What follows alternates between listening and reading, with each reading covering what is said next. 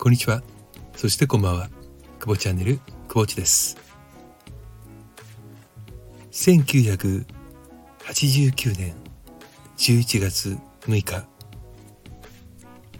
私の子供の頃からのヒーローが39歳という若さでこの世を去りました。その人は男性です。小学校の頃はピストルを持って画面の中をいっぱい走り回り長い手足を使って動き回る。アクションスターとしての彼はとてもかっこよかった。みんなで休み時間に真似をしていたことを思い出します。中学の頃打って変わって彼は3枚目の探偵を演じていました。かっこよかったヒーローがその演じる3枚目の探偵は心の中が薄ぶらえるほどかっこよくみんなも喋り方を真似していたと思います。そして大学の頃ハリウッドに行って映画を撮ったということを聞きました。その前に日本で撮った彼の初監督初メガホンを撮った映画が少し興行的に良くないとは聞いていたんですけどもハリウッドで撮ってきた映画これは見てみたいなと思っていた矢先に亡くなってしまいました。彼の名前は松田優作。彼の出ていた作品を社会人になってから開発されました。ビデオから始まり DVD ブルーレイそして書籍インタビュー本写真集。私はね結構昔から凝り性で好きになったものはとことん集めなきゃ気が済まない性格なんですよね。厄介なんですけどね。でもおかげで今でもねたくさんの松田優作さん関連のねあのもうグッズや書籍をね、えー、が手元にあるので、うん、いつでも見れるという安心感はありますね。彼に出ていた映画は全部見れて見れたわけじゃないんですね。やっぱ映像になっているもの。で非常にそのセルはね高いのもあるので全部は見れなくて。まあレンタルで、ね、出ているものはあの見ますけどもやっぱ古いものはなかなかねレンタルでもないのでえー、残念ながら全作品は網羅できていません。ただ彼の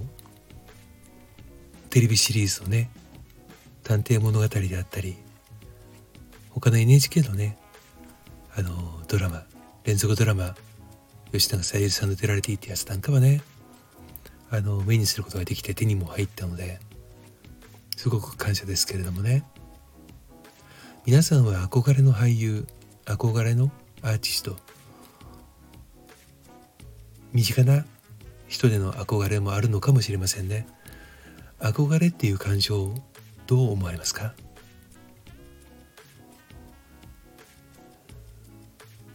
先日仲間とねこういう話をしていた時に憧れっていう感情がね今の子たちは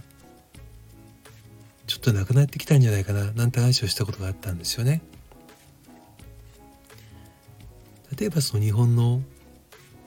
俳優とかアーティストとか好きっていうのはあるかもしれません。ファンっていうのはあるかもしれない。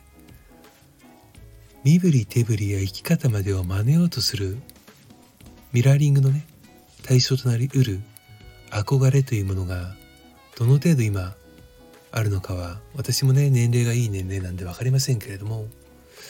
その人が言うにはねあのそんな感情自体はね必要じゃないんじゃないかっていうことらしいんでい、まあ、いうことなんですよね。うん、私は憧れることによってね自分が見たこともない世界とか自分が考えもしない思想とか価値価値観とかっていうものをね触れることができてそれはもう本当にあのスクリーンの向こう側のね大スターかもしれませんが自分にとってマイナスなことは一個もなかったんですよ。まあ、プラスにしかならない。いろんな人に憧れて生きてきましたけれども、憧れるというのは自分にはないもの。自分にはも持てないもの。だからこそ憧れるわけで、そういった人生とかね、そういったものを持った時の見え方っていうものを知らずにいることっていうのも当然選択としてはできると思うんです。ただ、憧れて思いを寄せる馳せることによって感じることができる世界もあると思ってます私にとっては憧れとは自分がなりたい大人への？第一歩。だから今でももうね人生折り返し地点を超えてますけども今でも憧れ続けています。皆さんにとっての憧れはどんなエピソードがそこから紡ぎ出されるのでしょうか？今回はちょっと趣向を変えてお届けをしました。それではまた久保地でした。